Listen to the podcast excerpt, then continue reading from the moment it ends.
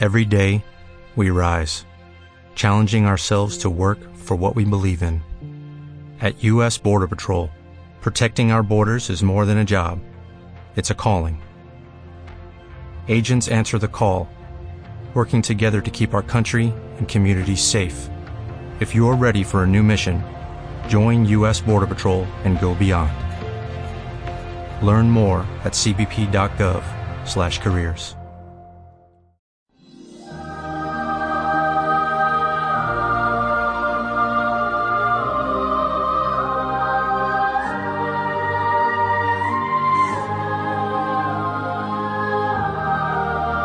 Una vida, un santo.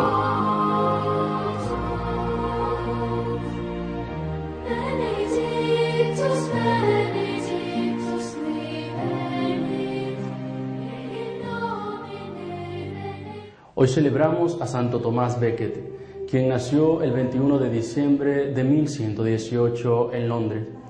Hijo de Gilbert Becket, un rico comerciante. Cursó estudios en el priorato de Merton, Surrey, y posteriormente en París. Cuando regresó, comenzó a trabajar como secretario del señor de Pevensey, quien le introdujo en la vida de un caballero, dedicándose a la caza y a la cetrería.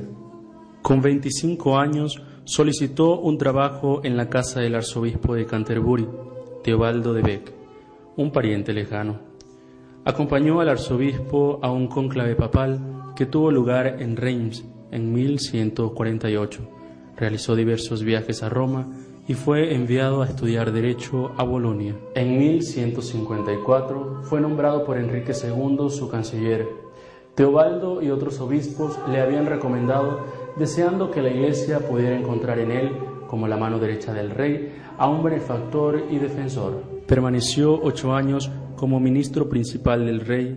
En el año 1161 Teobaldo falleció, así que el rey decidió nombrar a su canciller arzobispo de Canterbury, el cargo eclesiástico más importante en Inglaterra. Tomás dejó su puesto como canciller tan pronto como fue consagrado arzobispo en 1162. Sin embargo, la brecha entre el rey y el arzobispo no tuvo lugar hasta 1163, cuando discutieron acerca de las relaciones entre la Iglesia y el Estado. El 13 de junio de 1164, en un consejo celebrado en Clarendon, Enrique hizo público 16 artículos legales, las llamadas constituciones de Clarendon, a los cuales consideraba representativas de las costumbres del reino en relación con la Iglesia en los días de su abuelo, Enrique I. Tomás los repudió por ser contrarios al derecho canónico.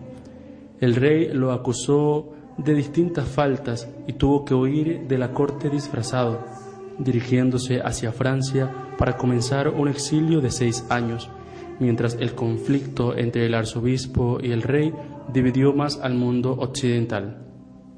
Al final, bajo la amenaza de las sanciones papales, llegaron a una reconciliación de compromiso y el 3 de noviembre de 1170 Tomás regresó a Inglaterra, pero tras excomulgar a algunos de los obispos y varones del rey, Enrique se encolerizó de nuevo. Cuatro hombres del rey actuaron de forma espontánea, cruzaron Francia con dirección a Canterbury y en la propia catedral del arzobispo lo asesinaron el 29 de diciembre de 1170.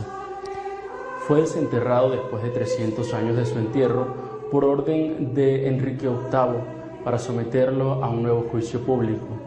El cadáver de Becket fue llevado a la Cámara de Acusación, donde fue juzgado bajo el cargo de usurpación de la autoridad papal. Resultado convicto de traición y condenado a que sus huesos fuesen quemados en la hoguera. El miedo a la muerte no puede hacernos perder de vista la justicia. Recibió a los sicarios del rey en la catedral, revestido con los ornamentos sagrados. Se dejó apuñalar sin oponer resistencia, murmurando, aceptó la muerte por el nombre de Jesús y por la iglesia.